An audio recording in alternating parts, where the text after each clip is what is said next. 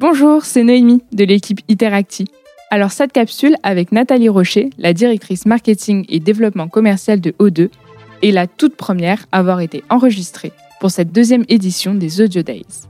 Nathalie avait déjà pris le micro l'année dernière et nous voulions absolument lui proposer de revenir sur cette nouvelle édition. Alors pourquoi lui proposer à nouveau une place de speaker? Hmm, Sans doute parce que, en tant qu'agence, nous avons l'opportunité d'observer, au fil des années, les évolutions réelles chez nos clients. Certains peinent à mettre en place leur plan de transformation, alors que d'autres avancent avec une vision claire. Bien sûr, rien n'est jamais facile, mais O2 incarne ces entreprises qui mettent le client au cœur. Au cœur du marketing, certes, mais pas seulement. D'ailleurs, si à l'issue de cette capsule, vous souhaitez en savoir plus, on vous invite à écouter l'interview long format de Nathalie sur notre podcast Flashback.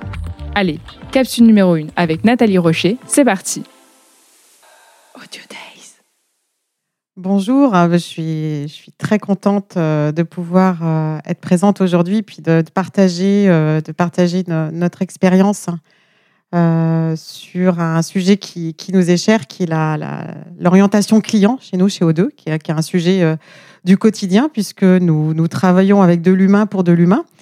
Et, euh, et, donc, cette, remise en perspective de tous nos projets clients, euh, ben, c'est un sujet que j'avais envie de partager avec vous. Euh, pourquoi c'est un enjeu? Ben, Juste pour rappeler brièvement d'où nous venons chez O2, nous avons connu une croissance en tant qu'acteur leader sur le marché des services à la personne, une croissance incroyable sur ces dernières années avec un nombre d'ouvertures d'agences considérable. On arrive pratiquement à 400 agences.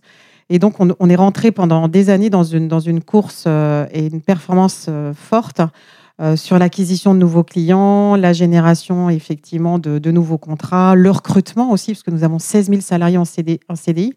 Donc, une, une activité phénoménale, une production énorme. Et aujourd'hui, nous rentrons dans une phase euh, de recherche euh, de, croissance organique différente, puisque nous devons aussi euh, davantage travailler sur la fidélisation client, la rétention des salariés et, et, de, et de, recentrer toute l'entreprise en fait sur ces enjeux. Et donc, je voulais vous parler de ce sujet parce que c'est un, un sujet qui dépasse celui du marketing. c'est vraiment un sujet d'entreprise. Euh, et quelquefois, on a trop tendance peut-être à mettre ces sujets clients euh, uniquement dans la feuille de route marketing.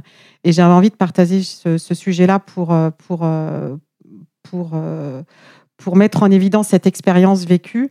déjà, il s'agit d'un sujet de culture, une culture à, à, à, mettre en place au sein de toute l'entreprise, avec des sujets qui doivent être assez pragmatiques, assez concrets. Donc, par exemple, chez O2, pour, euh, pour accompagner nos équipes dans cette culture du client, euh, donc nous avons certes formalisé une politique client, mais là c'était encore un sujet assez intellectuel, hein, très conceptuel. Et pour que ça devienne vivant, donc nous mettons en place un projet de signature de service. Euh, il s'agit donc, ce sont les collaborateurs en fait qui identifient tous les problèmes qu'ils rencontrent au quotidien dans leur relation avec les clients. donc ça vient du collaborateur, que ce soit notre service client ou nos agences. et à partir de ces problèmes, on met en place des solutions et euh, ces solutions nous permettent en fait d'identifier ben, les piliers sur lesquels on va construire notre plan.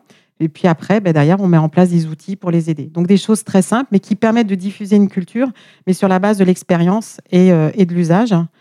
Euh, donc ça, la culture importante. Après, il y a un autre sujet qui concerne la simplification des processus actuels. Si on veut faire de la relation client, ben, il faut qu'on libère du temps. Euh, parce que si on n'en faisait pas, c'est pas qu'on voulait pas, c'est que derrière, bah, quelquefois, la production a pris le pas sur, euh, sur le temps euh, de la relation, sur le temps de l'échange. Donc, gros sujet de digitalisation et de simplification des process pour pouvoir libérer du temps à nos agences et à nos, à nos chargés de clientèle.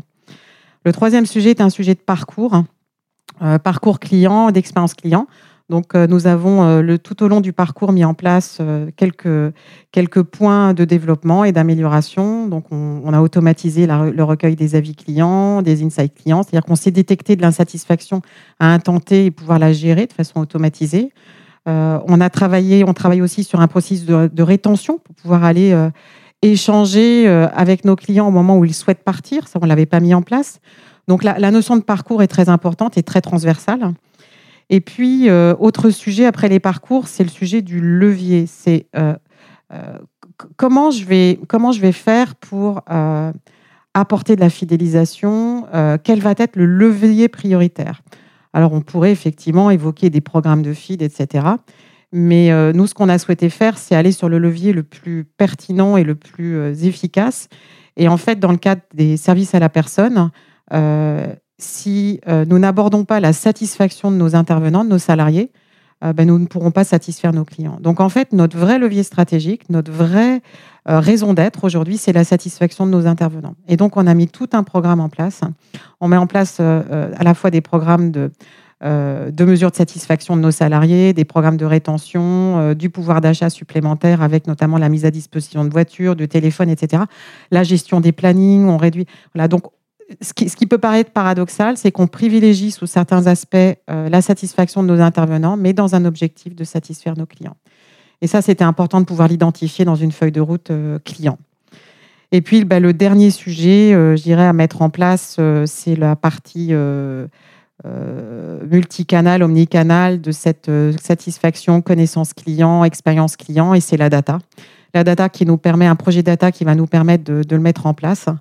Euh, pour que euh, on puisse engager euh, sur tous les points de contact tous nos collaborateurs dans une démarche commune et d'avoir un vrai marketing centré client, une vraie démarche commerciale centrée client, un vrai service client centré sur le besoin du client prioritaire. Voilà, donc ce sont les, les cinq piliers sur lesquels nous pouvons agir. Donc quand on parle de culture, quand on parle de process métier, quand on parle d'expérience et de parcours client, de satisfaction de nos intervenants et de data, mais on se rend tout de suite compte que ce n'est pas juste un sujet du marketing, c'est un sujet hautement stratégique de gouvernance d'entreprise et qui doit s'inscrire dans toutes les feuilles de route euh, de l'ensemble de nos directions et de nos collaborateurs.